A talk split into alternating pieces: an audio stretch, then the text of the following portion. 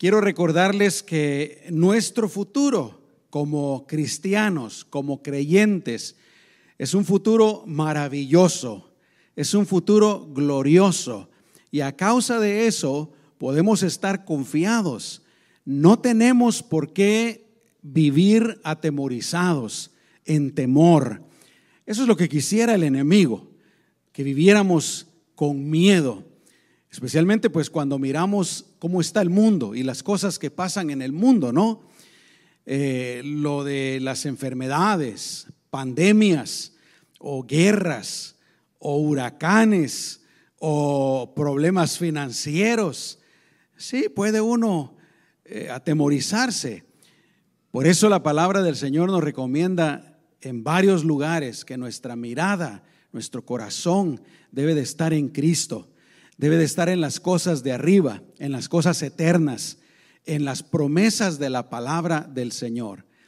Pero imagínense ustedes, si nos morimos y creímos, gracias a Dios, en nuestro Señor Jesucristo, cuando sea el rapto de la iglesia, Él nos va a resucitar y nos va a llevar con Él para morar con Él eternamente.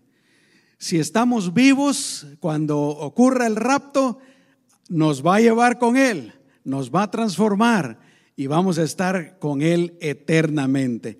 El punto, mis amados hermanos, es que nuestro futuro es maravilloso, es grandioso, es eh, seguro, es firme. Pueden decir gloria a Dios.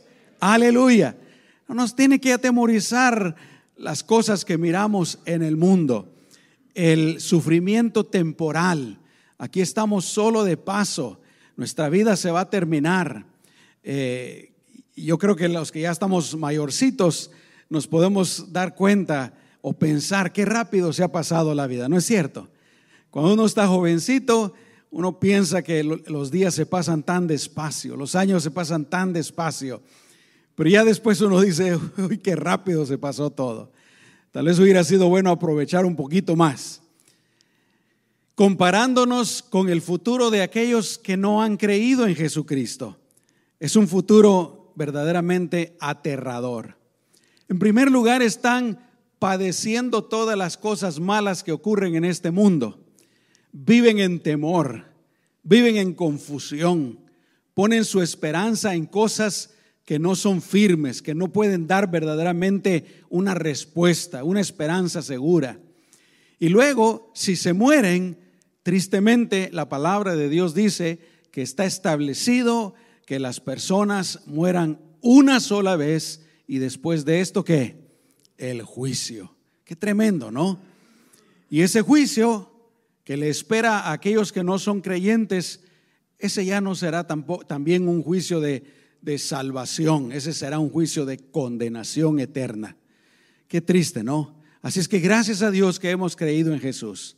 Si tú has creído en Jesucristo como tu Señor y Salvador, yo te animo en el nombre de Jesús, echa fuera todo el temor de tu corazón, echa fuera toda confusión, echa fuera toda duda. Por eso nos dejó el Señor su palabra. Y por eso es que yo he estado compartiendo acerca de los acontecimientos de los últimos tiempos, porque nosotros sabemos que va a ocurrir. No andamos dudando ahí, no andamos adivinando. Nosotros sabemos por la palabra de Dios lo que va a pasar. Gracias al Señor, mis amados hermanos. Amén. Y esta mañana vamos a aprender acerca del regreso de Jesús a la tierra, porque hemos estado hablando acerca de lo que pasará, lo que le pasará a los cristianos después del rapto. Yo les hablaba de cuatro cosas básicamente. Número uno, les dije, seremos transformados. Gloria a Dios por eso. Ya no va a ser este cuerpo, ya no más dolores de rabadilla. Gloria a Dios. Ya no más envejecimiento. Amén. Ni muerte. Gloria a Dios. Y luego hablamos de que nos vamos a presentar ante el tribunal de Cristo, donde nuestras obras serán juzgadas y donde seremos recompensados. Gracias al Señor. Y luego les decía yo que participaremos de las bodas del Cordero, una tremenda celebración por nuestra fe en Cristo Jesús, no por nuestros propios méritos, porque todo es por lo que Jesús hizo. al cargar con nuestros pecados, al morir en la cruz, al resucitar victorioso al tercer día.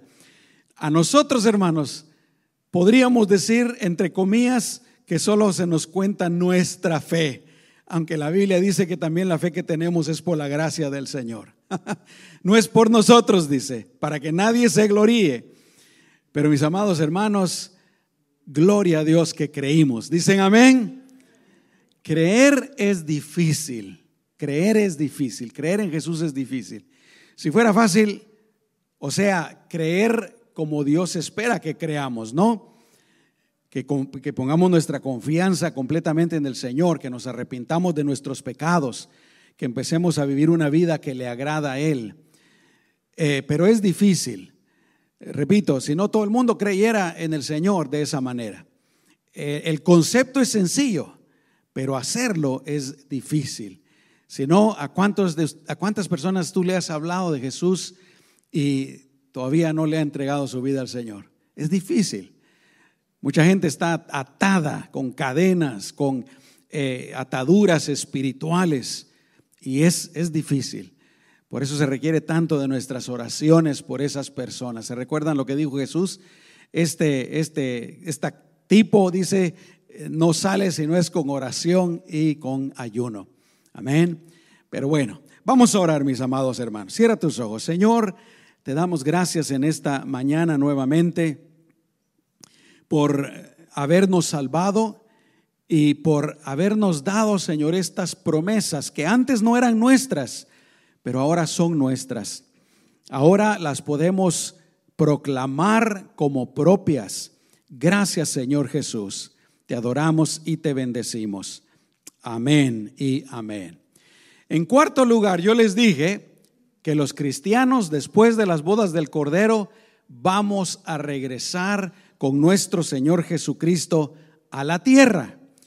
Y quiero compartirles en primer lugar algunas de las profecías bíblicas que hablan acerca del retorno del Señor Jesús en un futuro. Los estudiosos de la Biblia han identificado 1845 referencias en, en, toda la Biblia que hablan acerca del regreso de Jesús. O sea, es uno de los acontecimientos bien documentados en la palabra del Señor. Se menciona 17 veces en el Antiguo Testamento. Eh, eso es, eh, eh, y, y, 23, el, el Nuevo Testamento tiene 27 libros y 23 de los libros del Nuevo Testamento hablan acerca del regreso del Señor. Esto es siete, siete de cada diez capítulos del Nuevo Testamento hablan del retorno del Señor. Uno de cada 33 versículos es uno de los acontecimientos más importantes y más relevantes de la palabra de Dios. Así como Él vino, mis amados hermanos, cuando nació, de esa misma manera también se va a cumplir la profecía de su regreso. Pero vamos a leer en Daniel capítulo 7, versículos 13 y 14.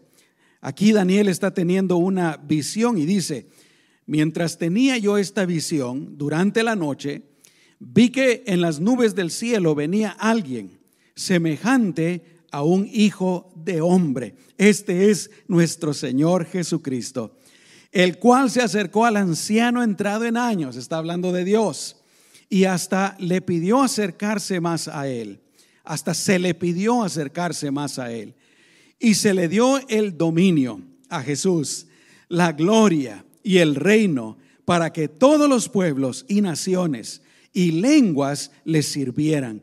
Y su dominio es eterno y nunca tendrá fin, y su reino jamás será destruido. Gloria a Dios, aleluya. Le damos un aplauso al Señor, amén. Aleluya. Hemos puesto nuestra confianza en el Dios eterno. Gloria a Dios. En el único Dios, el que es sobre todas las cosas, tiene potestad sobre todas las cosas. Luego Apocalipsis capítulo 19, versículos 11 en adelante, dice, entonces vi que el cielo se había abierto y que allí aparecía un caballo blanco. El nombre del que lo montaba es fiel y verdadero, el que juzga y pelea con justicia. Sus ojos parecían dos llamas de fuego y en su cabeza había muchas diademas y tenía inscrito un nombre que solo él conocía. La ropa que vestía estaba teñida de sangre y su nombre es el verbo de Dios. ¿Saben ustedes por qué estaba teñida de sangre, mis amados hermanos? Esa es nuestra sangre. Aleluya. El, el, Señor dio su vida por nosotros. Amén. Derramó toda su sangre. Pero versículo 14 dice así. Iba seguido de los ejércitos celestiales. ¿Quiénes ustedes creen que son esos ejércitos celestiales, hermanos? Amén. Tú y yo. nosotros somos los ejércitos celestiales. Y sigue diciendo que montaban caballos blancos y vestían lino finísimo, blanco y limpio. De su boca salía una espada afilada para herir con ella a las naciones. Él las gobernará con cetro de hierro y pisará el lagar del ardiente vino de la ira del Dios Todopoderoso. En su manto y en su muslo, vamos a leer todos el versículo 16, en su manto y en su muslo lleva inscrito este nombre, Rey de Reyes y Señor de Señores. Aleluya. Ahí Juan el, Juan el Bautista, o mejor dicho, Juan Apóstol, escribiendo lo que el Señor le ha revelado, describe el retorno de nuestro Señor Jesucristo con sus santos. Ahora, ¿cuándo va a ser el regreso del Señor? La Biblia nos lo dice. Amén. Ahorita estamos viviendo en lo que le llamamos el periodo de la gracia, el periodo de la iglesia también se llama. Porque, bueno, la iglesia empezó en el día de Pentecostés y va a terminar el día del rapto. Se le llama periodo de la gracia también porque ahorita todo lo que una persona tiene que hacer para ser salva, para recibir el perdón de sus pecados, es creer en Jesucristo. Por gracia sois salvos. Amén. Pero cuando sea el rapto del Señor, aquí en la tierra va a empezar siete años de gran tribulación, mientras nosotros estamos en el cielo, la iglesia. Al final de los siete años de la gran tribulación, el Señor regresará. Cuando allá en el cielo nosotros, hermanos, terminemos con la cena de las bodas del Cordero, el Señor dirá, es hora. Hijos míos, escogidos, fieles, es hora. Preparémonos, vamos a regresar y nosotros bien emocionados, bien contentos, sí Señor, y vamos a subir en nuestros caballos blancos, vestidos de ropa blanca, finísima, Vamos, Señor, y lo vamos a seguir de regreso a la tierra. Gloria a Dios. Aleluya. Cuando uno lee el capítulo 19 de Apocalipsis, ahí uno se da cuenta de que su regreso es inmediatamente después de las bodas del Cordero. Gloria a Dios. Ahora, ¿cuál va a ser la condición de la tierra cuando el Señor regrese? Porque recuerden, nosotros fuimos al cielo, allá nos hemos estado gozando, disfrutando, siendo felices en una fiesta, en las bodas del Cordero. Pero mientras tanto, aquí en la tierra empezaron los siete años de la gran tribulación. Todo lo que tú lees en el libro de Apocalipsis, empezando en el capítulo 5, me parece, en adelante, hasta el capítulo 19 o 20, habla acerca de esos siete años de la gran tribulación. ¿Cómo va a estar la tierra cuando el Señor regrese? Cuando nosotros regresemos. Nosotros, hermanos, vamos a dejar la tierra más o menos así como está ahorita. Más o menos así como está. Pero ¿cómo va a estar cuando regresemos? Déjame compartirte lo que dice la palabra del Señor. En primer lugar, la población humana se habrá reducido grandemente, terriblemente. Por ejemplo, en Apocalipsis capítulo 6, versículo 4 dice que un jinete que viene en un caballo rojo hará que los hombres se maten los unos a los otros. Si ahorita en nuestros días hay violencia, hay maldad, hay asesinato, hay suicidios también, en ese entonces va a ser mucho peor. Porque recordemos, la iglesia ya no va a estar aquí. La influencia del Espíritu Santo con el amor de Dios por medio de la iglesia ya no va a estar aquí. La maldad, el odio, la envidia, el egoísmo, todas esas cosas se van a desatar terriblemente. Y una de las primeras cosas es que este jinete hará que los hombres, dice, se maten unos a otros. Apocalipsis capítulo 6, versículo 8. Hablando también del jinete del cuarto sello. A este jinete, dice la Biblia, se llamaba muerte. Tras él venía el infierno y recibió poder sobre la cuarta parte de la tierra. Escucha esto, para matar con guerras, con hambre y con mortandad y con las fieras de la tierra. No solo el hombre se va a estar matando el uno al otro, sino que van a haber guerras, hambre, mortandad y las fieras van a empezar también a atacar y a matar a la gente. En Apocalipsis capítulo 11, versículo, perdón, 8, versículo 11 dice también que al sonido de la tercera trompeta, escucha esto, la tercera parte de las aguas se volverán amargas y mucha gente morirá por causa de esas aguas amargas. O sea, el agua se contaminará. Y más adelante les voy a decir lo que la Biblia dice de cómo será la manera en que se contamine el agua. Pero a causa de las aguas contaminadas, mucha gente también morirá. Apocalipsis capítulo 9, versículo 15 y el versículo 18 dice que fueron desatados los cuatro ángeles los cuales estaban preparados para matar en esa hora y ese día de ese mes y año. Escucha esto. Y la tercera parte de la gente murió.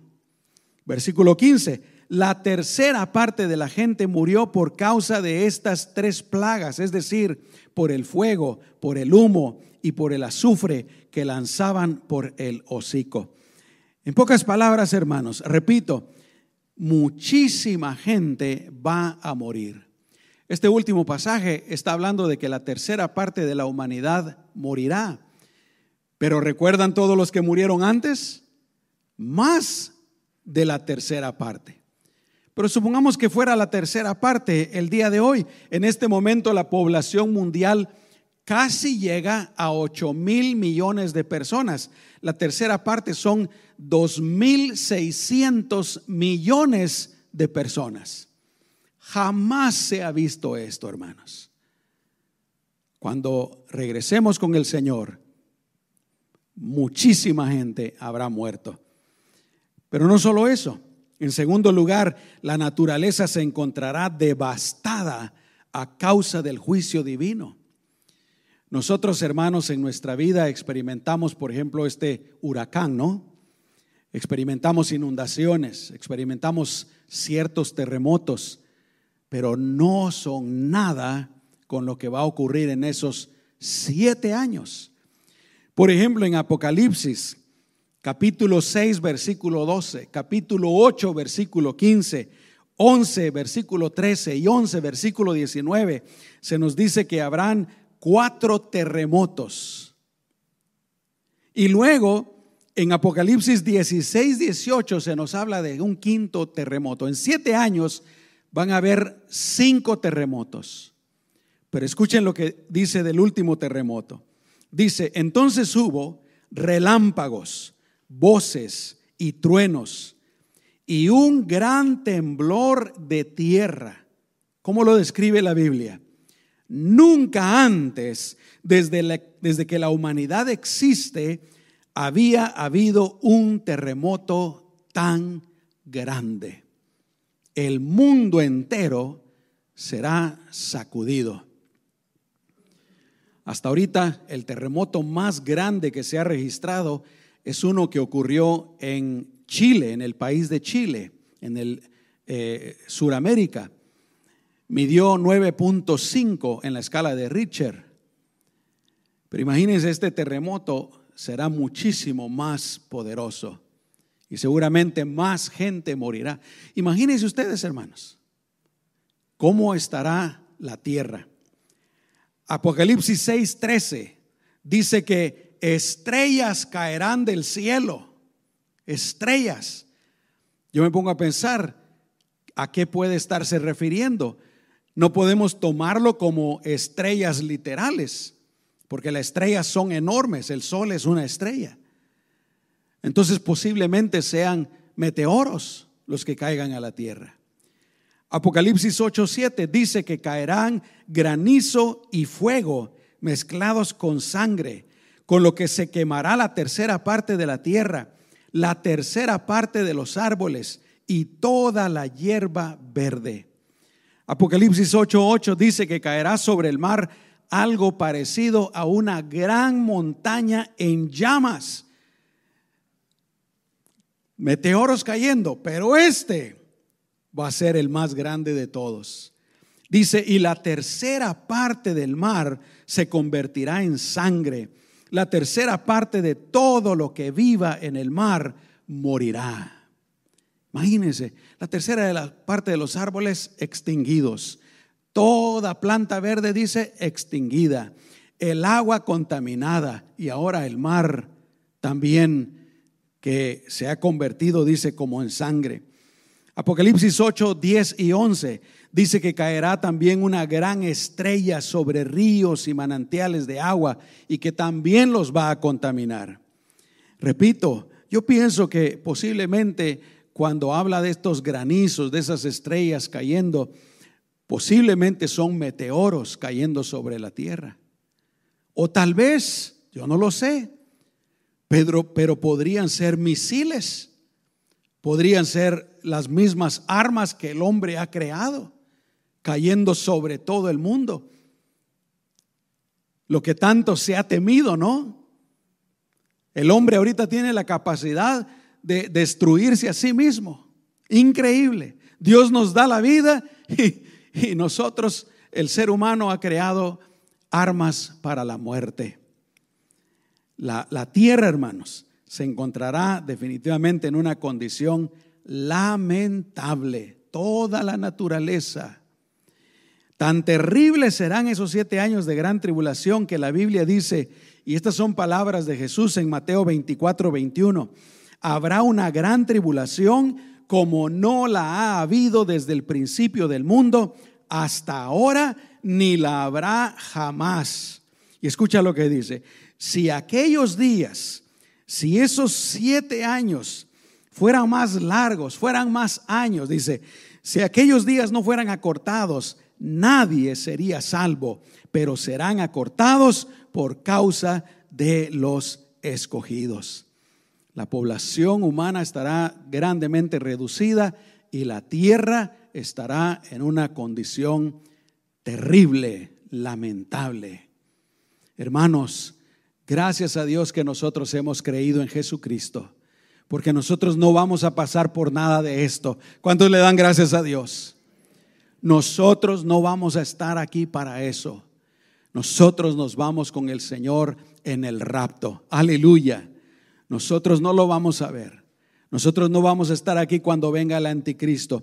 Graba esto en tu corazón firmemente. Amén. Y que esto te dé seguridad, confianza, esperanza y tranquilidad yo no lo voy a ver. Y el mundo, hermanos, está haciendo preparativos para este tiempo, como se los dije ya un domingo. El mundo se está preparando para el gobierno mundial, para la venida del anticristo. Pero nosotros no vamos a estar aquí. Número cuatro, ¿cómo sabemos que los creyentes vamos a regresar con el Señor? Que no vamos a estar aquí. Bueno, porque la Biblia lo dice claramente. En Apocalipsis 19, 14 leímos, cuando habla del regreso del Señor, que Jesús dice iba seguido de los ejércitos celestiales que montaban caballos blancos y, vestían lino finísimo, blanco y limpio. Y ahí nos da una señal, porque mira lo que dice Apocalipsis capítulo 3, versículo 5, hablando de los que creen en Jesucristo. Dice, el que salga vencedor será vestido de qué, mis amados hermanos? De blanco. Y dice, y jamás borraré su nombre del libro de la vida, sino que lo reconoceré delante de mi Padre y de sus ángeles.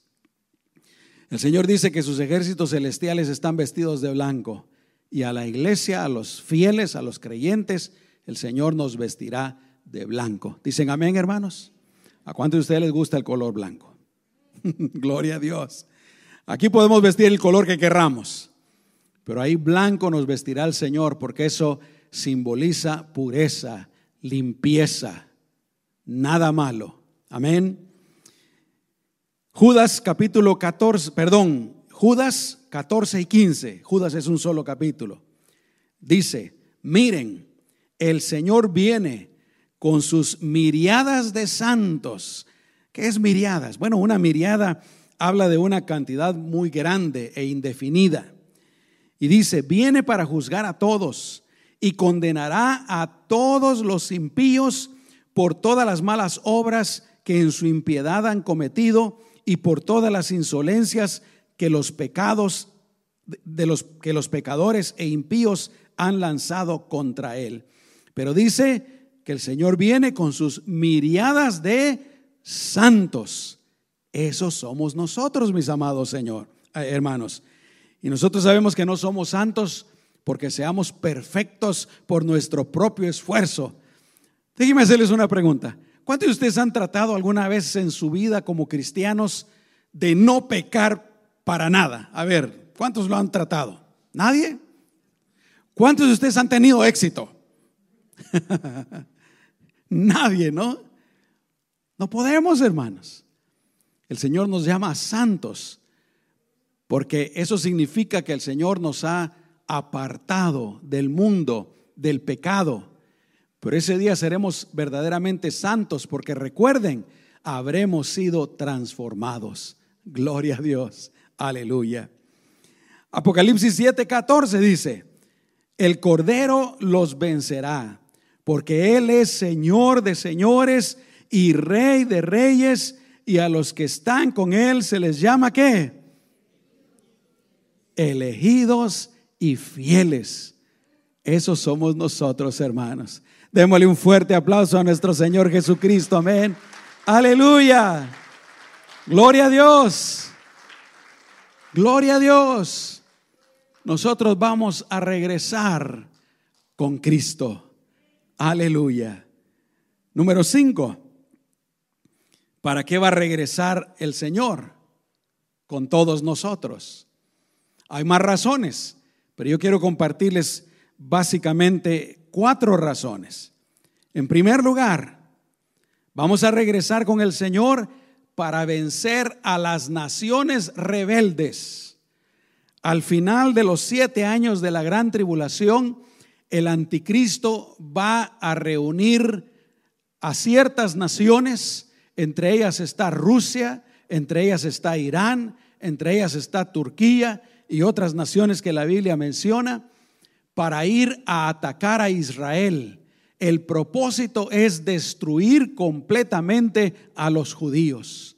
Mis amados hermanos, en el corazón del diablo hay un odio, hay un desprecio tan grande por los judíos que durante toda la historia ha estado tratando de destruirlos, ha estado tratando de acabar con ellos. El último esfuerzo lo vimos en la Segunda Guerra Mundial, en donde más de 6 millones de judíos fueron asesinados cruelmente. Y ahora, al final de los siete años de la gran tribulación, el anticristo, dirigido, poseído por el diablo, va a volver a tratar de intentarlo. Se van a reunir para atacar Israel. Pero cuando esto esté sucediendo, ahí va a ser el regreso del Señor, hermanos los judíos van a clamar al Señor. Ayúdanos, Señor.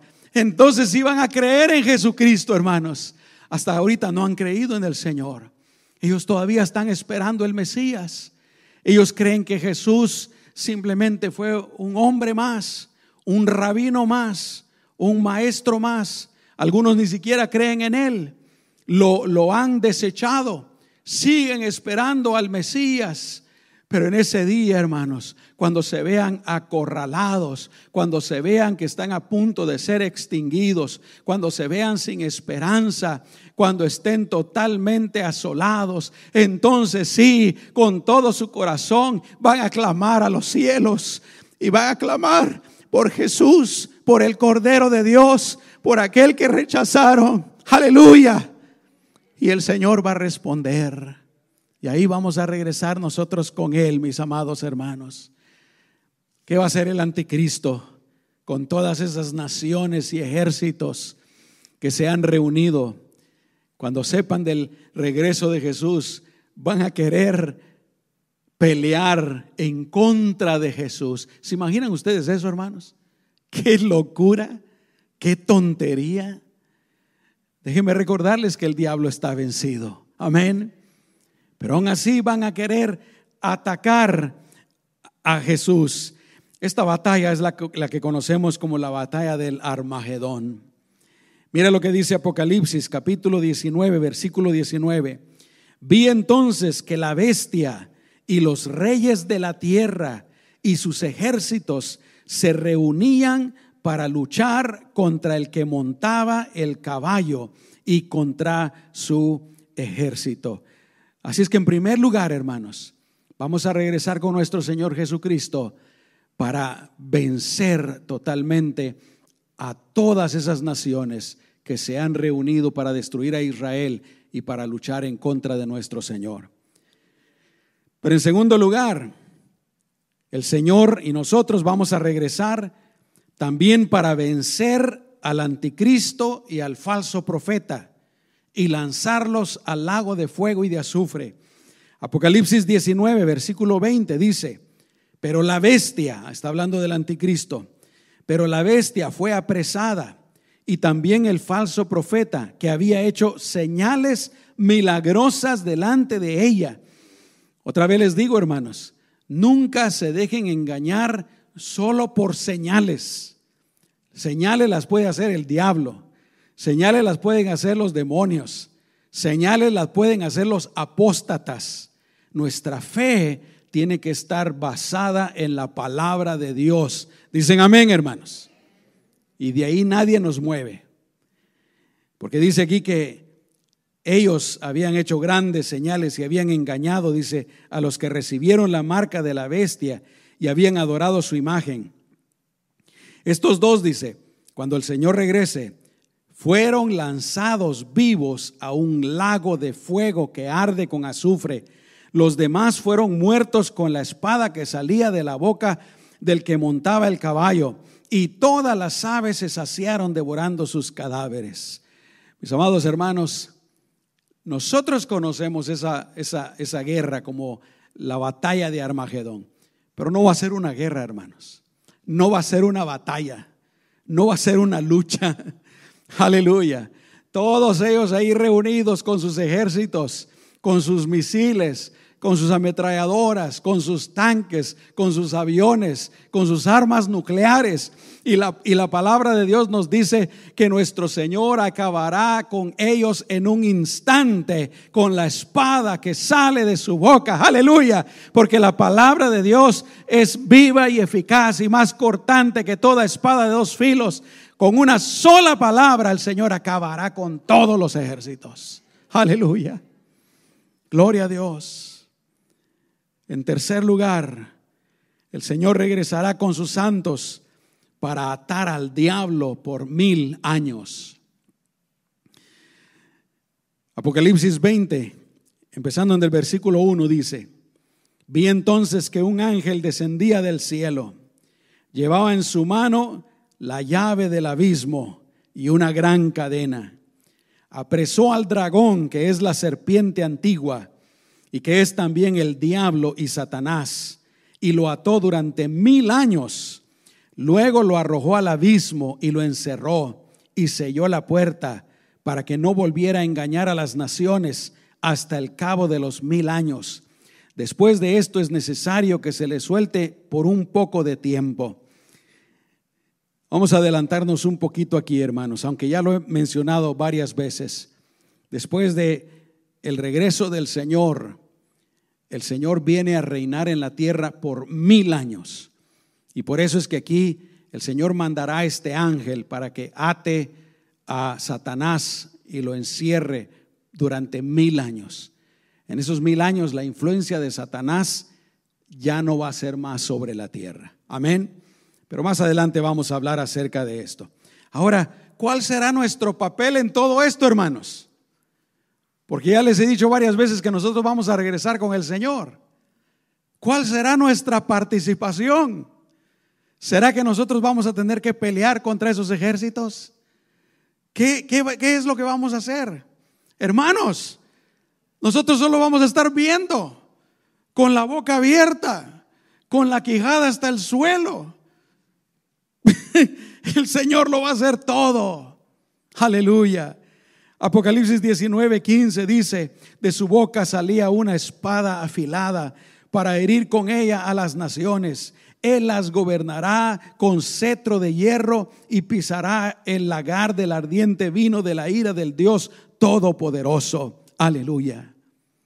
Aun cuando el diablo, podríamos decir entre comillas, el enemigo más grande de Dios sea apresado, al ángel que el Señor envíe no le va a costar absolutamente nada encadenarlo y apresarlo. Nada. Porque nuestro Dios es todopoderoso. ¿Cuántos dicen amén, hermanos? Aleluya. Otra vez los animo, crean en Jesús. No le tengan miedo al diablo, no le tengan miedo a los demonios, no le tengan miedo a la brujería, no le tengan miedo a la hechicería, no le tengan miedo a los trabajos. Si el Señor está con nosotros, ¿quién va a estar en contra de nosotros, hermanos? Nadie. Aleluya. Nadie, nadie, nadie. Ahora, si hay alguien por ahí que dice ser cristiano y anda haciendo brujerías y anda haciendo hechicerías, esa persona sí tiene por qué temer. Pero si tú has confiado en el Señor, tú has dejado todas esas cosas, tú no tienes nada por qué temer, nada. Que la llorona ni qué. A ver cuántos, cuántos espantos más hay hechos en México, hermanos. Menciónenme algunos, por favor. ¿Cuál? El chupacabra. Ese es más moderno, ¿no? ¿Quién? El cucuy. No, tienen que haber otros, así estilo la llorona. ¿Cuál? El viejito del costal, ese es muy usado para los niños, ¿no? Si no te portas bien, te va a llevar el viejito del costal. A ver, ¿quién más? Las momias de Guanajuato. Yo me recuerdo de las películas del santo contra las momias de Guanajuato. Tremendo, ¿verdad? A ver, ¿qué, otras, qué otros espantos ahí hay, hermanos? La llorona, no, ya mencionamos a la llorona. En Guatemala tenemos a la ciguanaba, es guatemalteca. Dicen que es una, una mujer con un cuerpo despampanante, pelo largo, va caminando por las calles, los borrachos la siguen, por eso no hay que ser borracho, hermano. Pero cuando se voltea tiene cara de caballo. Tonteras, hermano. No crean nada de eso, amén. En el nombre de Jesús, nuestra confianza está en el Rey de Reyes y Señor de Señores, en la roca firme, aleluya, en el Dios Todopoderoso, para quien no hay nada imposible. No hay enemigo para Dios, hermanos. No hay enemigo para Dios. Nosotros tenemos que vivir esta vida. En el mundo tendréis aflicciones, pero confíen, yo he vencido al mundo. Amén. Nuestro futuro está garantizado. Aleluya. Cuarto, la cuarta razón por la que el Señor regresará con sus santos para reinar sobre la tierra es precisamente para reinar por mil años. Vamos a regresar con Jesús, hermanos, para reinar por mil años. Apocalipsis 5:9 dice, digno eres de tomar el libro y de abrir sus sellos, porque fuiste inmolado, con tu sangre redimiste para Dios gente de toda raza, lengua, pueblo y nación. Y para nuestro Dios los hiciste, está hablando de los redimidos, los hiciste reyes y sacerdotes y reinarán sobre la tierra. Aleluya. Somos reyes. ¿Cuántos son reyes aquí, hermanos? Por la palabra de Dios. Somos sacerdotes y vamos a reinar junto con Jesucristo durante mil años. Alguno de ustedes el Señor lo va a poner como rey de Winter Haven. No, no, no. Chiste, chiste.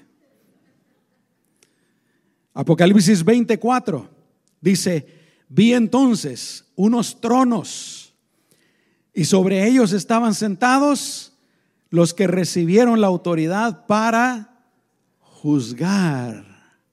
¿Quiénes son? Nosotros, hermanos, sentados en tronos juzgando. También vi las almas de los que fueron decapitados estos serán los que se salven durante los siete años de la gran tribulación.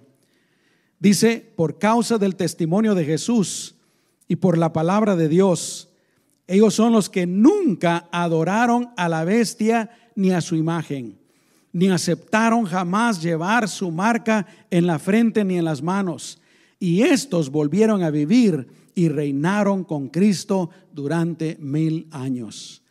Esos mil años estaremos reinando los santos del Antiguo Testamento, los creyentes del periodo de la iglesia y todos los que crean en Jesús durante los siete años de la gran tribulación. Pero como vimos aquí, hermanos, y van a ser millones, gracias a Dios, durante la gran tribulación, a pesar de que va a estar tan terrible, van a ser millones de personas los que crean en Jesús. Y todos ellos también van a reinar con Jesús durante los mil años. En conclusión, hermanos, los creyentes definitivamente tenemos un futuro glorioso. ¿Cuántos dicen amén? Cuando tú estés leyendo las noticias o viendo primer infarto o todas las noticias, ¿no? CNN, CBS, MSN, etcétera, Fox News, y cuando mires tantas cosas malas que pasan en el mundo y cómo está el mundo patas arriba, recuérdate, mi futuro está garantizado en el Señor. ¿Quién podrá separarme del amor de Dios que es en Cristo Jesús? Nada. Yo estoy en el Señor. Gloria a Dios. Aleluya. Lucas capítulo 12, versículo 32. El Señor nos dice, no teman no tengan miedo, manada pequeña, porque a su Padre le ha placido darles qué? El reino. Aleluya. Aleluya. Cierra tus ojos y démosle gracias al Señor. Amado Señor, te damos gracias en esta preciosa mañana, porque tú veniste a buscarnos. Nos buscaste hasta allá donde estábamos, Señor, perdidos en pecado confundidos, rebeldes, viciosos. Señor, no importa cómo hayamos estado, pero tú fuiste y nos buscaste con tu amor, con tu misericordia. Y nos hablaste con cariño. Nos hablaste con amor, Señor. Tu Espíritu Santo trabajó en nuestros corazones para convencernos de ese pecado en el que estábamos para convencernos de tu amor, Señor, de lo que tú habías hecho por nosotros. Y por tu gracia y tu misericordia, Señor, creímos, fuimos salvos, tú perdonaste nuestros pecados. Ahora somos parte de tu iglesia, Señor, somos tus hijos. Y Señor, nuestro futuro está en tus manos. No tenemos por qué temer, no tenemos por qué dudar. No tenemos por qué estar confundidos. No tenemos por qué estar confundidos en cuanto a qué será lo que depara el futuro. Tu palabra lo dice claramente, Señor. Y nuestro futuro es maravilloso, Señor. Señor, te damos gracias.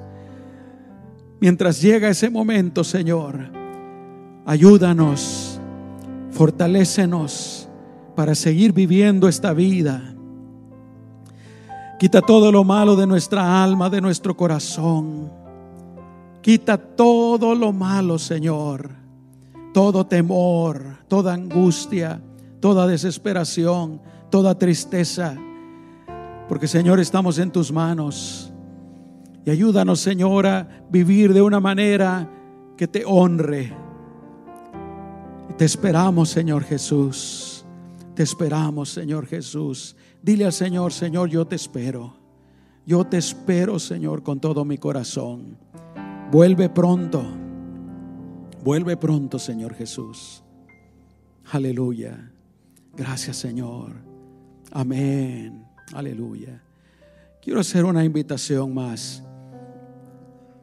No solamente por los que estamos aquí, pero también por cualquiera que pudiera estarnos viendo en los medios sociales o escuchando este mensaje de alguna otra manera. Si tú todavía no has creído en Jesucristo, si verdaderamente no le has entregado tu vida, no has puesto tu confianza en Él, no lo has recibido como tu Salvador, como tu Señor, yo quisiera invitarte esta mañana para que lo hicieras. Y te digo, vale la pena. Mientras no creamos en Jesús, entonces sí estamos perdidos. Pero si creemos en el Señor y vivimos para Él, entonces todo lo que he hablado en esta mañana es para nosotros, las promesas del Señor. ¿Te gustaría abrir tu corazón e invitar al Señor para que entrara y fuera el rey de tu vida? Si quisieras hacerlo, repite esta oración después de mí. Vamos a cerrar todos los ojos, hermanos. Y dile al Señor, Señor Jesús, yo reconozco, yo acepto que soy un pecador. Pero en esta mañana me arrepiento, Señor, de todos mis pecados. Quiero empezar a vivir una vida nueva, de acuerdo con tu voluntad. Señor Jesús, perdóname de todos mis pecados. Lávame con tu sangre bendita. En esta mañana yo abro mi corazón, abro mi vida y te invito a entrar en mi vida para que tú seas mi rey, mi Señor, mi Salvador. Esta mañana yo te acepto como mi Salvador. Pongo toda mi confianza en ti. Ayúdame, Señor. Cambia mi vida. Ayúdame a vivir para ti. Te lo pido en el nombre de Jesús. Amén. Señor, si hay alguna persona que haya hecho esta oración con todo su corazón, que lo haya hecho sinceramente, te pedimos, Señor, que tú le fortalezcas, que tú le ayudes que empieces a, a dirigirle, a guiarle en su nueva vida. En el nombre de Jesús, llénale con tu Espíritu Santo. Guárdale del enemigo que va a tratar de destruirlo, va a tratar de confundirlo. Para que, Señor, cada día esté más firme en tus caminos. Para que cada día crea más en ti. Te lo pedimos en el nombre poderoso de Cristo Jesús. Gracias, Señor. Amén. Amén, aleluya.